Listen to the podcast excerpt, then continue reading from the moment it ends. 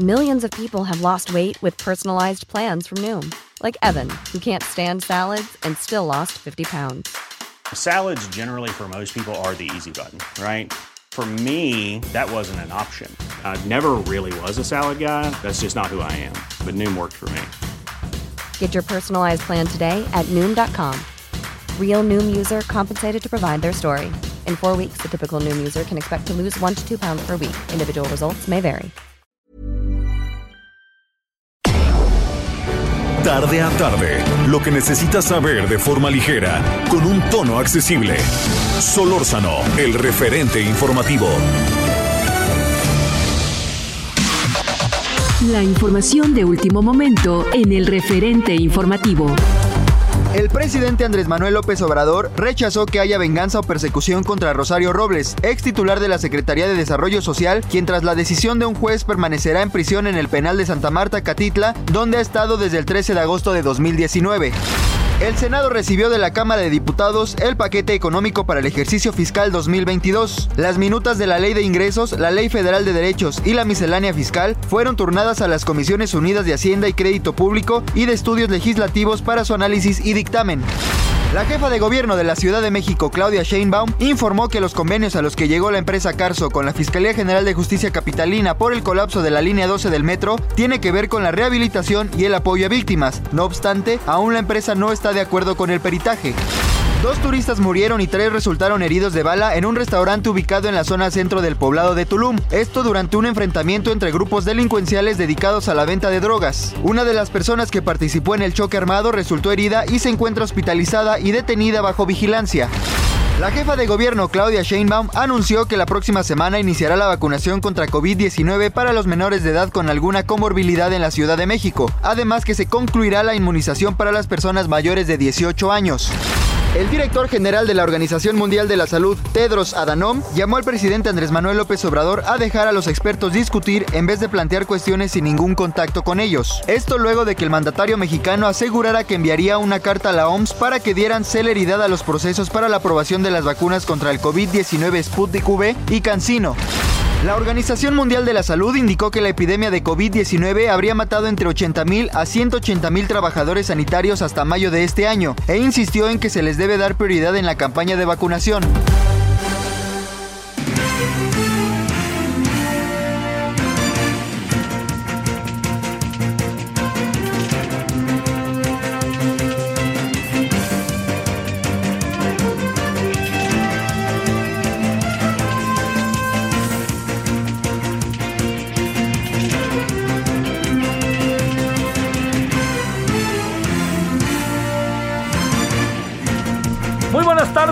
Andamos en una tarde lluviosa en esta Ciudad de México y con bajó la temperatura. Yo sé que mucha gente dirá frío, no jales, pero sí bajó para como estamos acostumbrados. Le podría decir que bajó la temperatura este, en la Ciudad de México a lo largo de todo el día. Eh, empezó ahí como las desde que amaneció, pero luego se fue agudizando. Está nublado y está lloviendo, lloviendo poco, pero está lloviendo por lo menos que será en la Alcaldía Miguel Hidalgo, en la Benito Juárez, en la Álvaro Obregón, en lo que yo alcanzo a apreciar por donde he estado a lo largo de esta mañana. Bueno, eh, deseando que haya tenido hasta ahora un buen día de jueves, es el día 21, es el mes de octubre y estamos a través del 98.5 de FM y a Heraldo Radio y en toda la, pues ya sabe, toda la plataforma de, en donde podemos y tenemos este, posibilidades de llegar. Bueno, oiga, este, ¿qué, qué, qué debería de hacerse con el Comité Olímpico Mexicano? Eh? Lo digo porque hay ahí una, el que, era, el que es su presidente todavía, le, le digo que este que a lo largo de mucho tiempo eh, dijo, no, yo, yo me quedo, yo me quedo. Y entonces pues, la gente que estaba con él, pues dijo, pues yo me quedo y pues yo me quedo, ¿no? Así te acompañamos. Pero luego a la mera no, y luego apareció una candidata, este, en la persona de María José Alcalá, aparece otro candidato, Daniel Aceves, eh, y había una candidata original que es Jimena Saldaña. Esto que se lo cuento es porque yo diría que eh, nos hemos dado cuenta en los últimos años que eh, el deporte se la pasa un poco como a contentillo, ¿no? Por más que los dirigentes, algunos de ellos, no generalizo, ¿eh? ni de broma, algunos de ellos hagan un gran esfuerzo o lo quieran ver sexenal, lo que queda siempre es el Comité Olímpico. El Comité Olímpico tiene sus propias reglas, se maneja ah, de su propio mecanismo, a sus propias condiciones, y así es como está el Comité Olímpico Mexicano. Tiene una relación directa con el Comité Olímpico Internacional, el COI, y son quienes se encargan del desarrollo de eventos tales como Juegos Olímpicos. Y nos recuerde que tiene ahí unas instalaciones que quién sabe qué va a pasar con ellas, porque varios le han echado el ojo allá junto a la Secretaría de Defensa Nacional, empezando por la propia Secretaría de Defensa Nacional. Yo, yo lo que digo es, eh, en tiempos como los de ahora, pues bueno, pues si surgen planillas, qué bueno, ¿no? yo quiero dirigirlo. Ya el señor, el señor eh, Carlos Padilla dijo que no va, ¿no? Lo acaba de decir ayer, eh, lo dijo no casualmente en imagen y en Excelsior.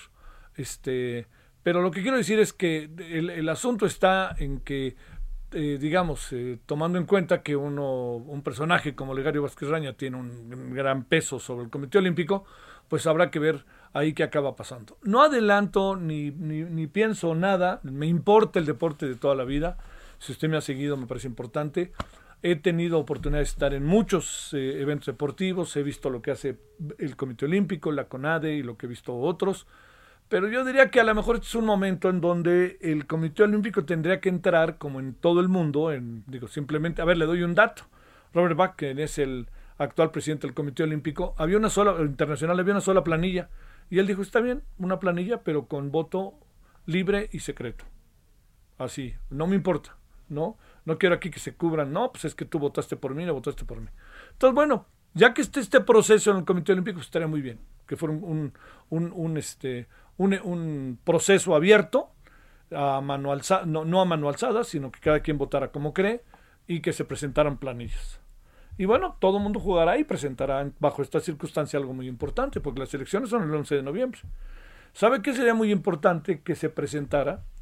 Pues que presentaran programas, no me digan que yo quiero porque yo fui medallista, no me digan que yo quiero porque yo conozco a full. No, no, no. A ver, mi programa para los próximos cuatro años es este. Y que se haga un debate. Y que discutan sus ideas y que discutan cómo ven las cosas. Y yo creo que eso es muy sano para un país como el nuestro. ¿no? Ojalá lo mediten, lo piensen, pero también que no haya mano negra, que eso es muy típico del deporte en México. ¿no? Eh, este es un asunto en que no se mete el gobierno, ¿eh? es un asunto del Comité Olímpico Mexicano y nada más. No se mete el gobierno, ni Ana Guevara, ni el presidente, aunque el presidente, bueno, con el presidente que tenemos es probable que se asome o que alguien quiera que se asome. Dije las dos cosas, ya no se le olvide. Que alguien quiera que se asome o que él se asome por su, por su propio interés. Entonces le digo, no, no, no diría mucho más que eso, pero es como para ponerlo en la mesa. Porque hoy acabo de ver que eh, originalmente era María José Alcalá, eh, supongo que Jimena Saldaña en cualquier momento, a quien conozco y conozco muy bien, este, supongo que en cualquier momento Jimena decidirá si se lanza o no se lanza. Y el tercero que apareció hace rato fue Daniela Aceves, que también dice que se lanza, ¿no? Entonces, vamos a suponer que son ellas dos y él. Suena interesante si se pone el asunto. Por ahí también hablan de que hay otros candidatos. Pero vamos a suponer que fueran dos, o que fuera uno, o que fuera una, no importa. Que la votación sea secreta. Eso es muy importante. Y ahí vamos a saber qué es lo que sucede. Y yo creo que todo eso nos da un panorama en donde quien llega, llega legítimo. Que eso es muy importante. Llegue, quien llegue, llega legítimo. Y segundo, que también vayamos entrando en otro terreno respecto a estas paternidades que de repente se otorgan en algunas áreas. ¿no? Aquí la paternidad la da quien gobierna, no quien ayuda al que gobierna. Ese es importante. Y yo creo que por ahí podría estar todo un proceso sumamente interesante de lo que nos puede venir el deporte, particularmente el Comité Olímpico. Y le vuelvo a decir, ¿eh? ¿qué vamos a hacer con esas instalaciones que están cerradas, que están a un lado de la Defensa Nacional? Oiga, son unas instalaciones enormes y el presidente ya le echó el ojo y la defensa ya le echó el ojo. Me pregunto, ¿se acuerda usted cuando decía, no, vamos a hacer unas instalaciones ya por la carretera Toluca, no me acuerdo en qué sexenio fue, no, vamos a hacer las... yo digo, ¿es suficiente la CONADE para todo lo que es el desarrollo del deporte? Porque al final quien rige el deporte a nivel internacional es el Comité Olímpico Mexicano por parte de México, como el Comité Olímpico de El Salvador, como el Comité Olímpico de Honduras, como el Comité Olímpico de Estados Unidos, como el Comité Olímpico de Canadá, como etcétera, etcétera, etcétera. Bueno, son reflexiones que hay a viento porque no sabemos qué va a acabar pasando, pero no quería dejar de, que pasaran por alto y que este, siendo que están diarios sucediendo algo, pues este, lo podamos nosotros atender. Bueno, ese es un tema. Otro tema que vamos a abordar es que el, el, este es la declaración del presidente sobre la UNAM.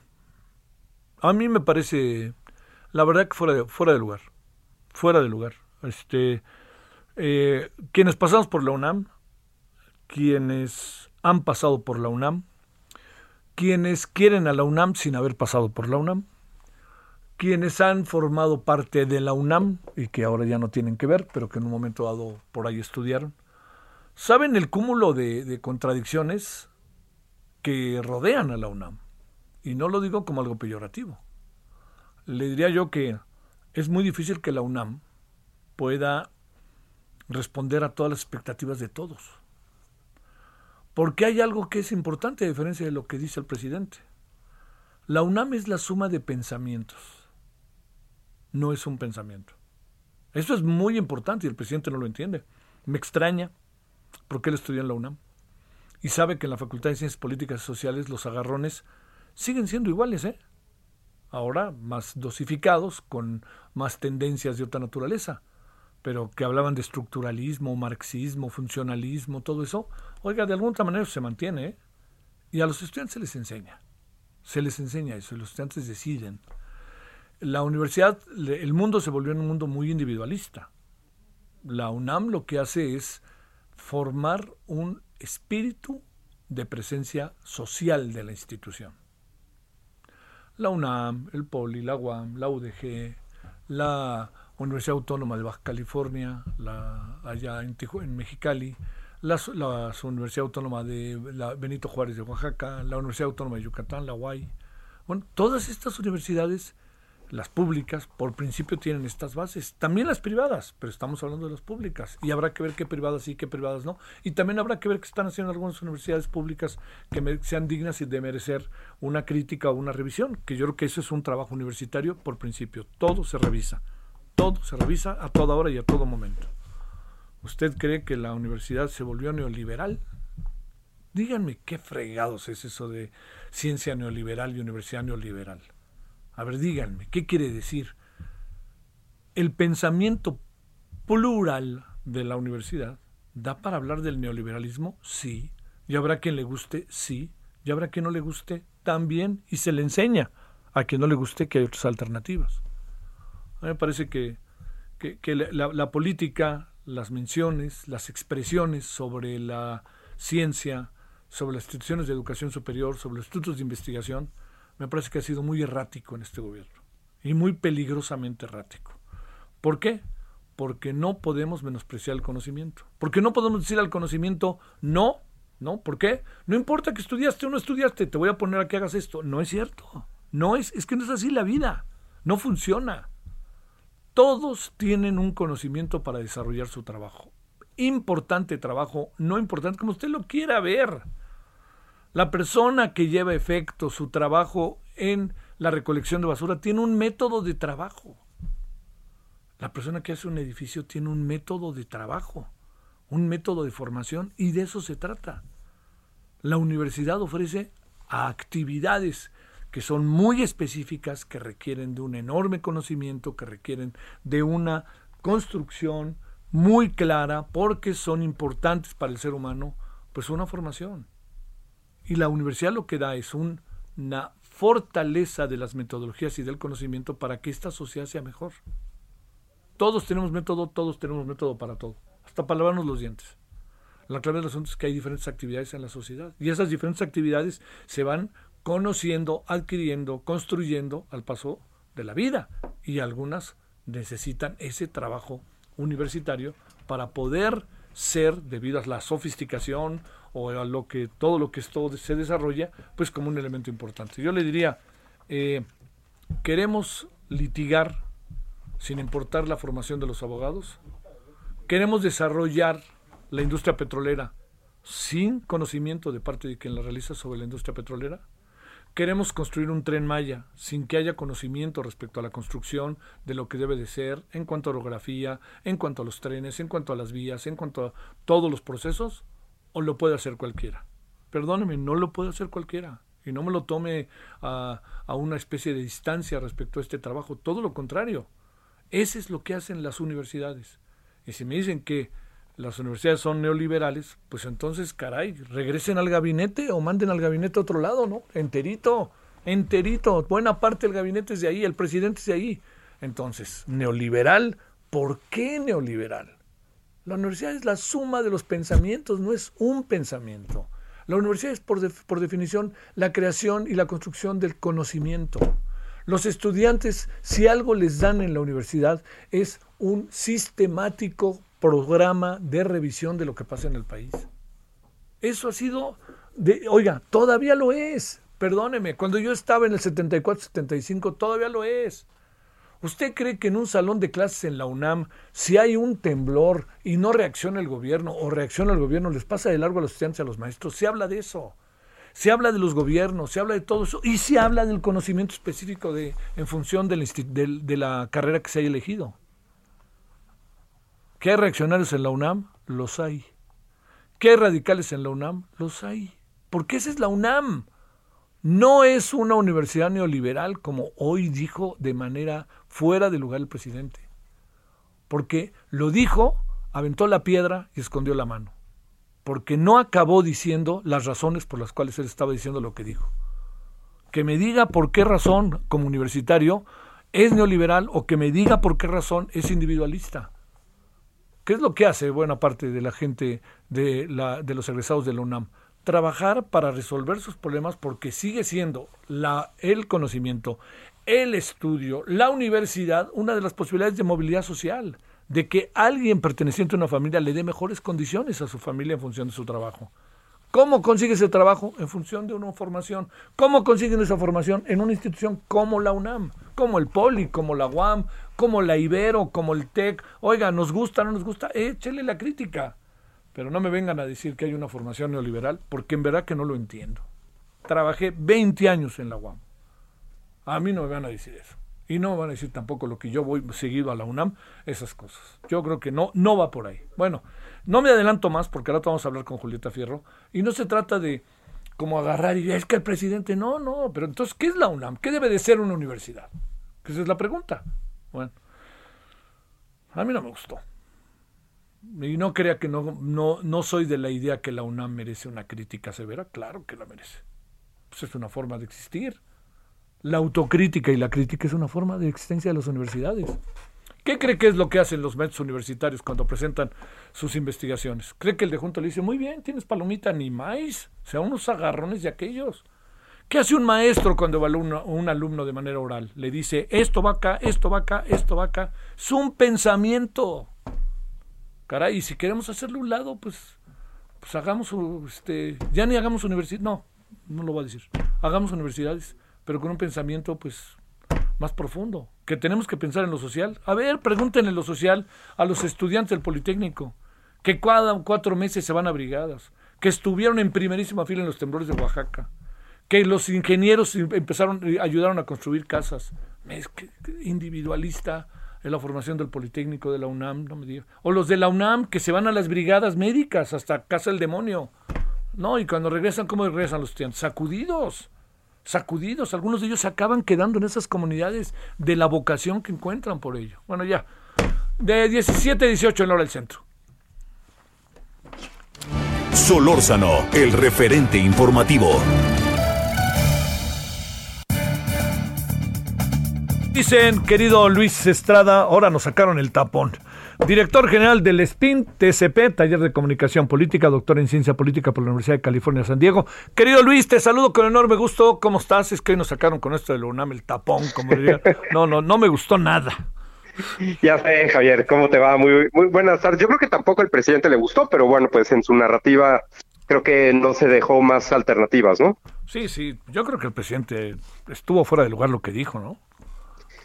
Sí, pero creo que también es parte de la improvisación que hemos platicado Sí, tiene claro. el presidente en las en las conferencias y pues el, el presidente trae eh, metido el asunto de que la UNAM esté pues esperando el tema de, de una seguridad para sus alumnos y profesores eh, de regresar a clases y, y no ha podido y entonces pues ya les puso todas las condiciones y aún así no se están sometiendo entre comillas a lo que le gustaría al presidente y entonces pues ya le- él se fue por la más fácil que es decir todo eso que acabas de mencionar no ¿Cómo van las cosas que has visto en la última quincena en esta sexagésima segunda infografía qui- quincenal, Luis? Fíjate que es interesante, Javier. eh, van al día de hoy 717 conferencias de lunes a viernes. La duración, pues ya sabemos, sigue siendo eh, 108 minutos, casi dos horas eh, eh, de conferencia, que pues se ha normalizado, casi casi dicen, bueno, ya se cumplieron dos horas y le mandan un papelito al presidente y entonces ya se, se termina. Pero hay un dato o varios datos que nos llaman la atención y que pusimos en la infografía que, que bien mencionas. La primera, el primer dato que me parece realmente llamar la atención es, se cumplieron dos años el sábado pasado de que el secretario de Turismo, Miguel Torruco, que quien es, por cierto, el secretario que empezó el gobierno que menos veces ha asistido a las conferencias, ha asistido solamente cuatro ocasiones en 717 conferencias, cuatro ocasiones.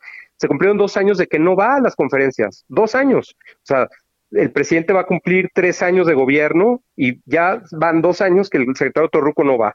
Y sabemos que, pues, obviamente el Tren Maya es un proyecto importante del presidente y turismo es un proyecto, pues, también relacionado con el Tren Maya, pero pues el secretario Torruco simplemente no va y creemos también que pues son de estas cosas que el presidente López Obrador de repente va dejando de lado, ha dejado de lado a Sedatu, eh, también quien se ha ausentado es la secretaria del Trabajo, en fin, eh, el presidente eh, deja de lado temas que no o no tienen buenos resultados o no tienen eh, interés como otros y pues ahí vamos viendo cómo es la administración del gobierno del presidente López Obrador.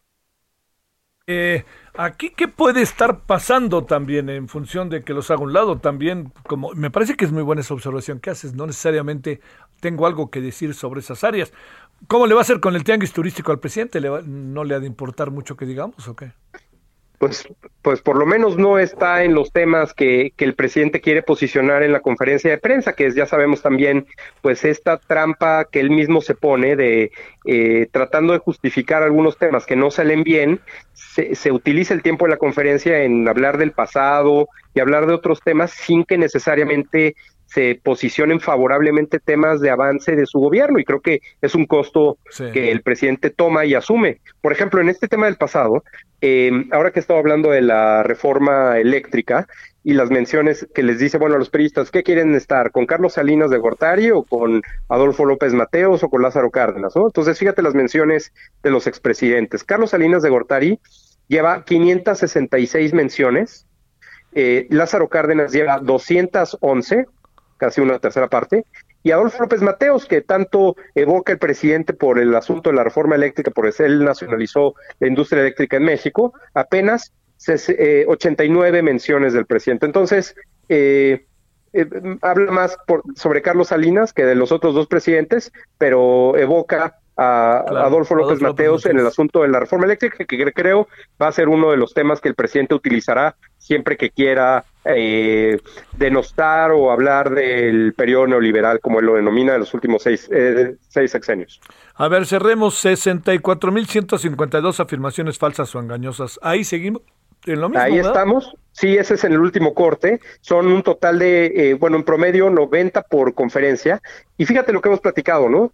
Cuando la conferencia dura 108 minutos en promedio y el presidente tiene 90 afirmaciones falsas o engañosas que no se pueden probar, 90 por conferencia, si quitamos lo- el tiempo que utilizan los, las y los reporteros para preguntar y las y los secretarios para responder otros temas, pues yo te diría que prácticamente todo lo que dice el presidente no se puede probar o es engañoso o es difícil de sustentar. Yo te diría es se esperaría que el presidente todo lo que dice en las conferencias de prensa casi casi tuviera un comunicado que lo respaldara, pero es una cuestión oficial y en realidad pues es justo lo contrario, es un número pues ya claramente por encima de lo que decía Trump según el Washington Post, y esto nada más es en las conferencias de lunes a viernes, ya vamos rumbo al tercer año, vamos a ver si alcanzamos las 70 mil para, me parece que sí, sin problema, para el primero de diciembre. no, pues faltan 6 mil.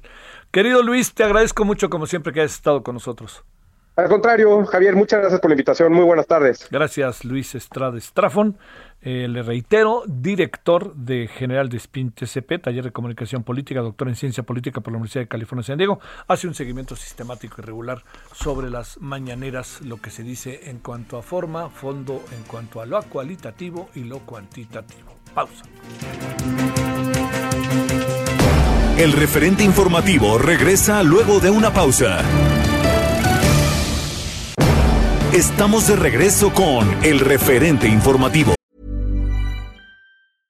Ready to pop the question? The jewelers at BlueNile.com have got sparkle down to a science with beautiful lab-grown diamonds worthy of your most brilliant moments. Their lab-grown diamonds are independently graded and guaranteed identical to natural diamonds, and they're ready to ship to your door. Go to Bluenile.com and use promo code LISTEN to get $50 off your purchase of $500 or more. That's code LISTEN at Bluenile.com for $50 off. Bluenile.com code LISTEN.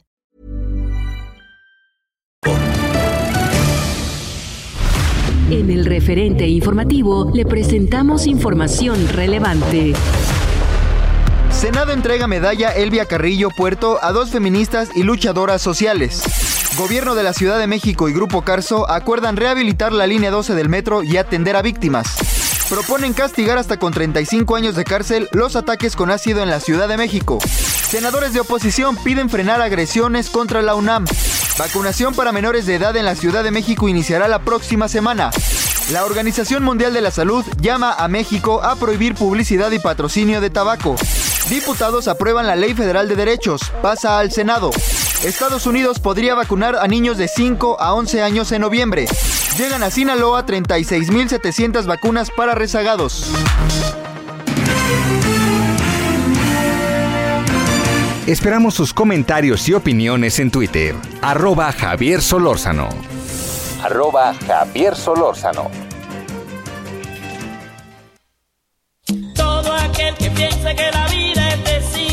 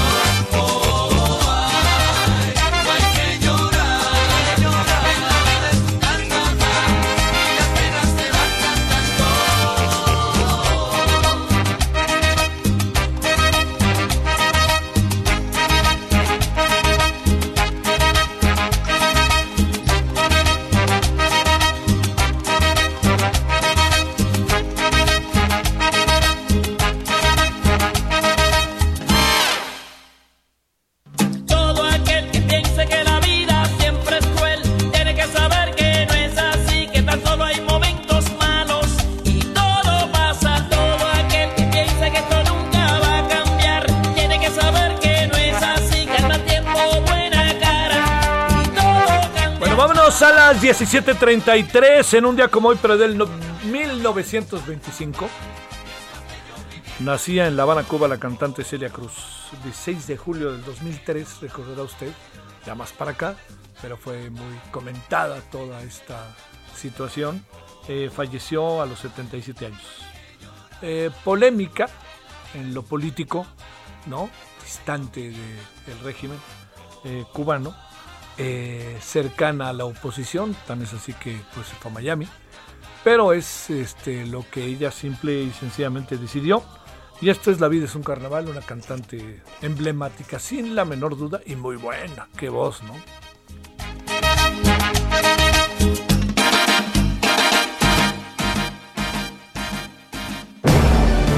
Solórzano, el referente informativo.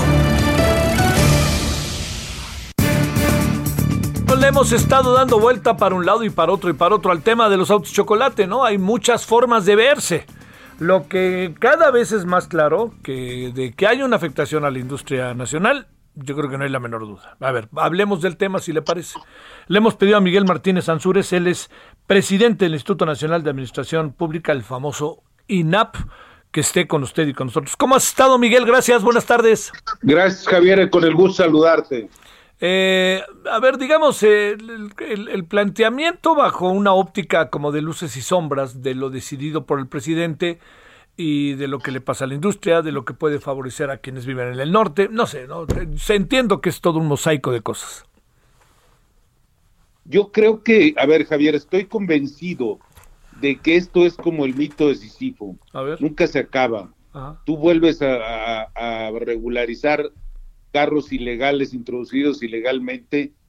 Y, y, y, hay un hay un hay dos aspectos. Uno el que te piden los norteamericanos porque es como ellos es como un diezmo de la parte de envío de recursos de Estados Unidos a México. Uh -huh. déjame el 10% en autos chatarra me quitas esa carga y, y se lo llevan ellos. Son autos antiguos normalmente, pero el problema es que este decreto que es más electoral que real, porque nomás lo ponen en la frontera y es donde menos respaldo tiene Morena en las fronteras.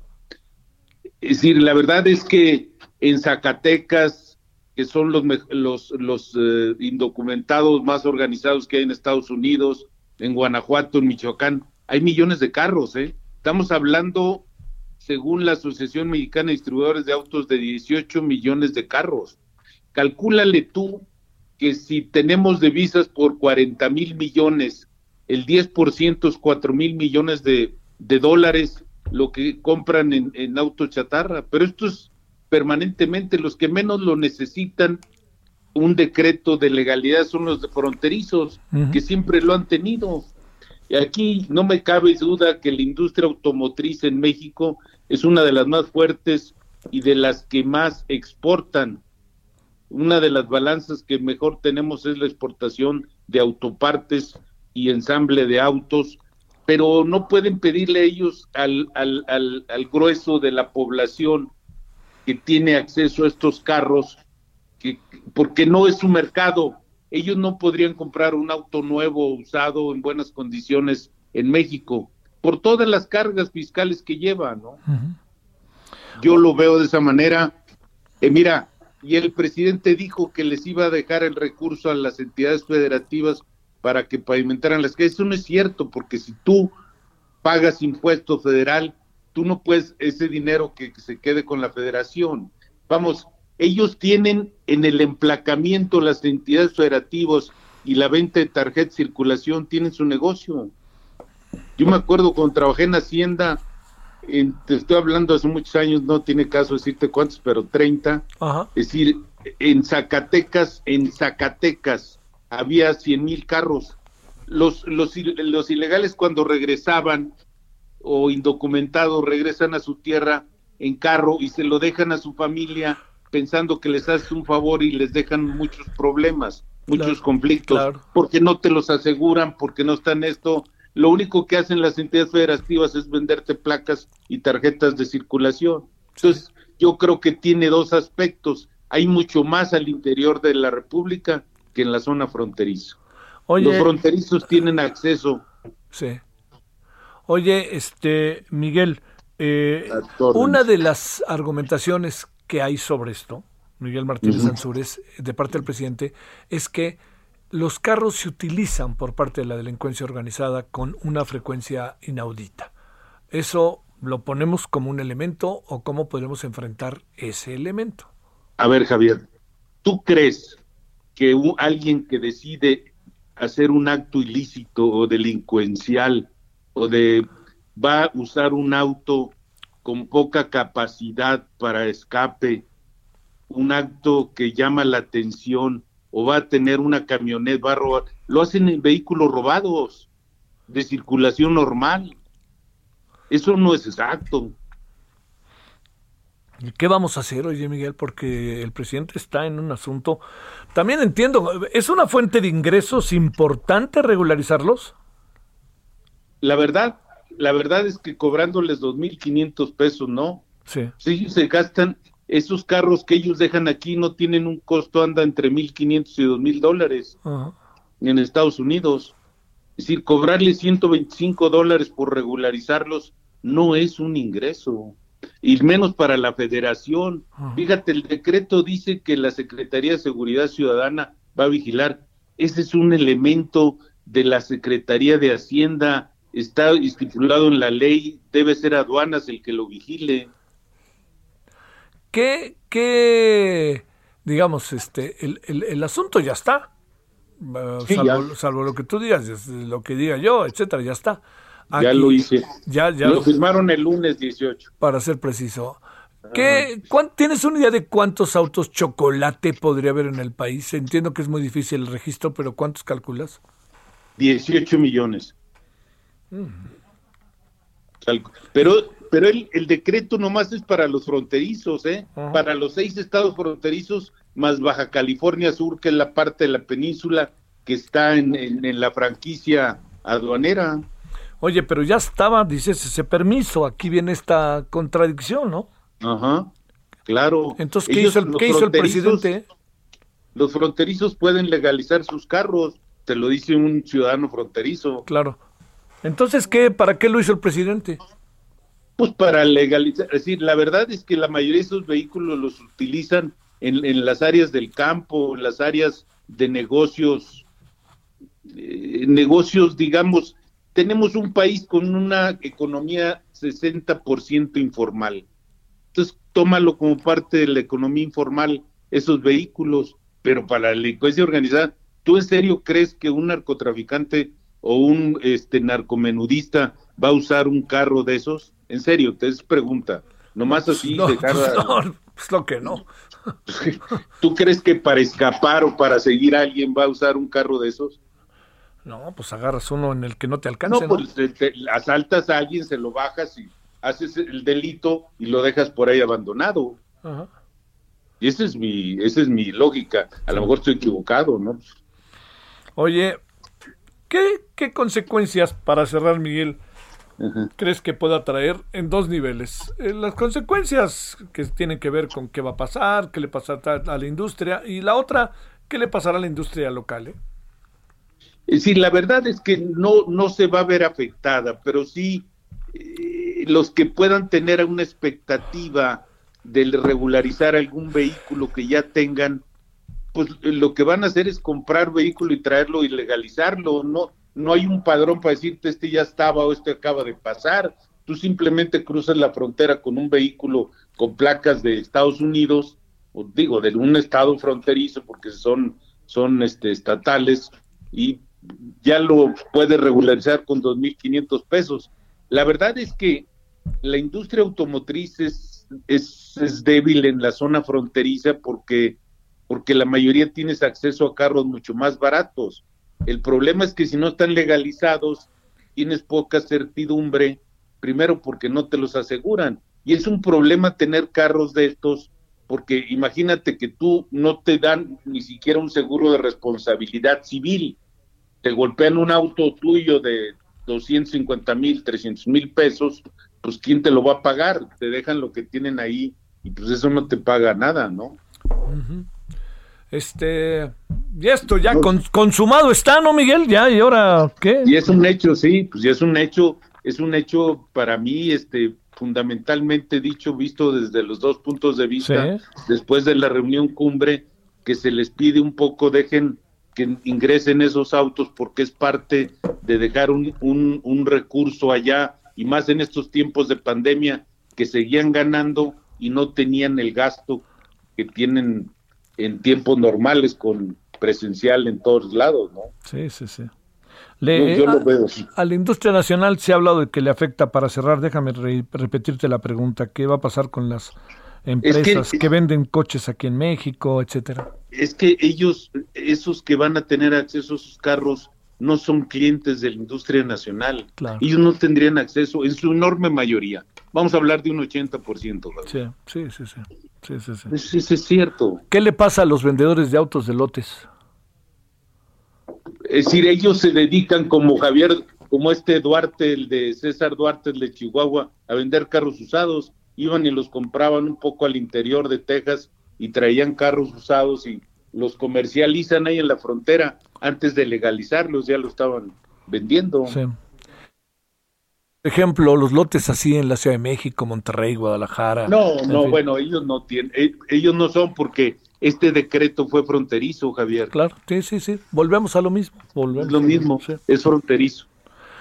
Miguel, te mando un gran saludo. Miguel Martínez Ansúrez, eh, presidente del Instituto Nacional de Administración Pública. Gracias, Miguel. Te lo retorno con afecto. Gracias, hasta luego. 17:44 en la hora del centro. Solórzano, el referente informativo.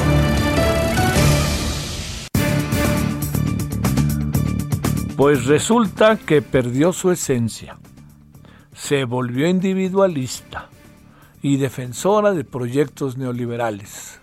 ¿A qué nos referimos? A la Universidad Nacional Autónoma de México. Maestra Julieta Fierro, ¿cómo has estado, Julieta? Pues feliz de estar en tu espacio, muchas gracias por invitarme, a pesar de la tristeza de la noticia, me alegra estar contigo, que no puedo Oye, evitar. Oye, yo te busco seguidísimo, pero es que estás muy ocupada, eres, eres, este, te te digo, me da muchísimo gusto, pero me dice, no, es que ahora está en una conferencia y yo ahora viajo y ahora esto, pero bueno, como, como la canción, yo digo, no, pare, sigue, sigue hasta que le encontremos. Muchas gracias. ¿Cómo has estado, Julieta? Pues preocupada con esas declaraciones. Ver, de bote pronto, ¿qué piensas? Bueno, en primer lugar, ¿cómo nos incluye a todos? Si su secretario de Adulación Pública, Ackerman, trabaja en la UNAM. O sea, ¿cómo puede ser que, que, que critique a todos? Mira, tú sabes mejor que nadie que la UNAM es un sitio plural que por supuesto le preocupan las mismas cosas que al presidente, eliminar la pobreza, eh, luchar en contra del crimen organizado, eh, en fin, las cuestiones de salud.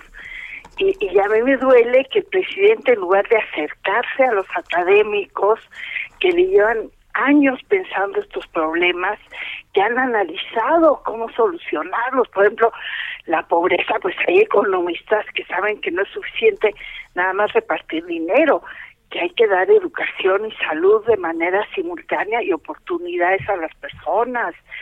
Pues las leyes no es suficiente hacer leyes justas, pues tienes un, necesitas un sistema judicial que funcione. Eh, pues la medicina, pues eh, eh, necesitas grandes institutos, invertir en medicina para resolver los problemas nacionales. O sea, yo, yo, yo creo que se equivocó el presidente.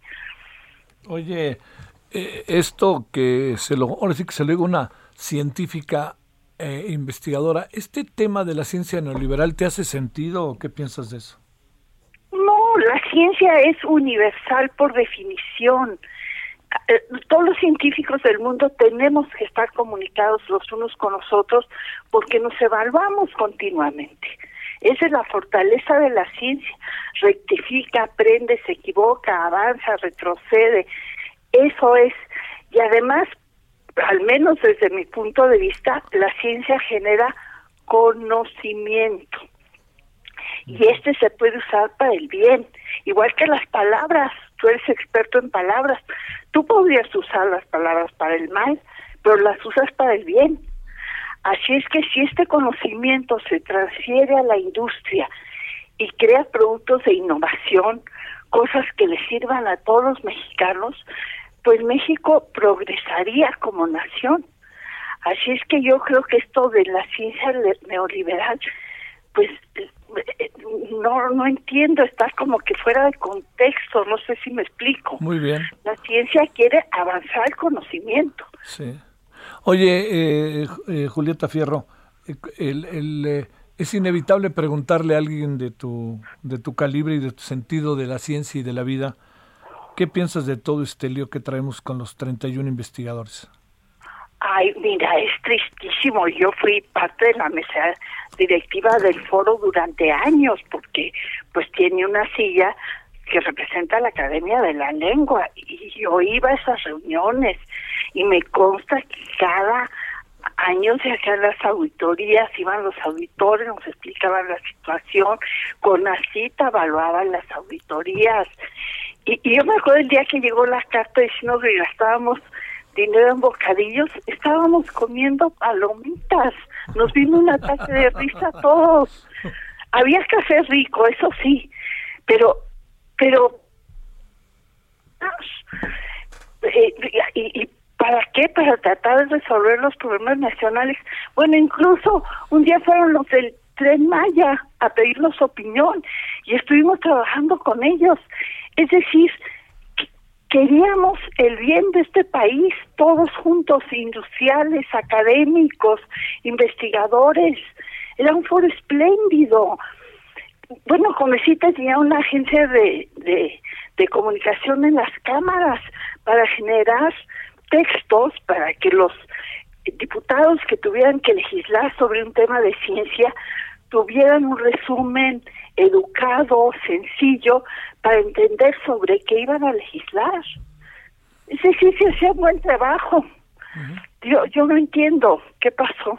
Oye, ¿qué, qué supones que, que, digamos, tú como eh, pasando tan eh, digamos, sistemáticamente tu vida entera en la UNAM, en las universidades, eh, en, el, habemos, digámoslo en términos de esta naturaleza, en el quehacer científico, como estudiante, como formadora, como investigadora, ¿qué, intuyes que puede haber detrás de lo que parecen ser, eh, dirán que no en Palacio Nacional, pero de lo que parecen ser ataques directos a una forma de ver la ciencia, no es que no, porque la ciencia como tú dices es universal, pero una, a una percepción de ver la ciencia de una manera este, que tienen ahorita muchos científicos en el país que, y, que quieren cambiar la propia egresada de la UNAM, Álvarez Bulla, lo quiere cambiar, ¿no? ¿Qué, qué, puede haber? Sí, pues yo creo que, mira, yo he oído los, las discusiones que ha organizado Marilena en CONACIT e invita a, a, gente del pueblo porque ella quiere ser incluyente del pueblo pero cuando yo escucho las propuestas de la gente que invita pues no tiene nada que ver con ciencia son personas que se quejan porque no les pusieron un pozo donde querían o porque sus abejas eh, ya no tienen tantos bosques para para alimentarse pero estos son problemas políticos, no son problemas que competen a la ciencia. Desde hace siglos se sabe hacer pozos y más ahora, y que haya nutrientes para las abejas obviamente requiere preservar nichos ecológicos donde viven para que haya producción de, de miel. Es decir, las propuestas ya están ahí. Yo creo que la doctora Álvarez ya tiene algún problema con los transgénicos, con Monsanto, y, y no se da cuenta que, pues, impedir el avance de la biotecnología, pues gravita en contra de las soluciones modernas a los problemas. Maestra Julieta Fierro, te mando un grandísimo abrazo y mi agradecimiento que nos diste tiempo de tu tiempo y yo uno a ti y que te trate muy bien la vida, te lo mereces. Ay, a ti, ¿eh? La verdad. Te abrazo mucho, gracias Julieta. Y yo a ti, chao. Chao, hasta luego. Bueno, ahí tiene usted eh, lo que dice una destacadísima científica de la UNAM, ¿no? Vuelvo a decir, la UNAM perdió su esencia, pregunto, ¿la perdió? La UNAM perdió, se volvió individualista, pregunto, ¿se volvió? ¿Se volvió? o las circunstancias? Y hay que ver cómo hacerle Tercero, este, defiende proyectos neoliberales. Yo de repente no entiendo cómo dice eso sabiendo la pluralidad de la universidad. Bueno, Iván Saldaña, cuéntanos dónde andas. Iván Saldaña, ¿me escuchas? ¿Qué tal, Javier, amigos del auditorio? Buenas tardes. En el Palacio Legislativo, donde déjame comentarte que eh, a las 5.30 horas de este jueves el Pleno de la Cámara de Diputados por fin aprobó la propuesta del Ejecutivo de Ley de Ingresos de la Federación 2022, en la cual pues también se etiquetaron los recursos para que se recauden, eh, que estos recursos que se recauden se etiquetaron para que sean aprovechados por estados fronterizos por los llamados, perdón, la recaudación de los llamados autos chocolate. Javier, esta propuesta ya pasó a revisión del Senado de la República y fue aprobada con 265 votos a favor y 200, 214 en contra, es decir, fue pues básicamente cerrada. Obviamente fueron las bancadas de oposición las que rechazaron esta propuesta del Ejecutivo Federal. Javier Auditorio. Muchas gracias. Que Monreal puede ser candidato de la oposición, les dijo Noroña, ¿verdad? Sí, básicamente se puede hasta tomar como un desliz porque eh, eh, estaban eh, los panistas acusando a Marcelo Ebrard y a Claudia Sheinbaum de haber tenido una mala gestión como alcalde y como, como jefe de gobierno, entonces pues se le salió a decir cuando contestó Fernández Noroña sobre el tema, decir eso. Te mando un saludo, Iván. Buenas tardes. Nos vamos, nos vemos a las 21 horas en hora del centro, Heraldo Televisión, referente, servidor Javier Solórzano y todos los que hacen posible la emisión. Pásenla bien, hay tarde, adiós. Hasta aquí, Solórzano, el referente informativo.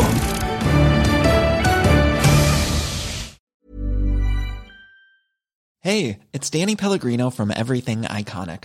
¿Ready to upgrade your style game without blowing your budget? Check out Quince. They've got all the good stuff shirts and polos, activewear, and fine leather goods, all at 50 to 80% less than other high end brands. And the best part? They're all about safe, ethical, and responsible manufacturing. Get that luxury vibe without the luxury price tag. Hit up quince.com slash upgrade for free shipping and 365 day returns on your next order. That's quince.com slash upgrade.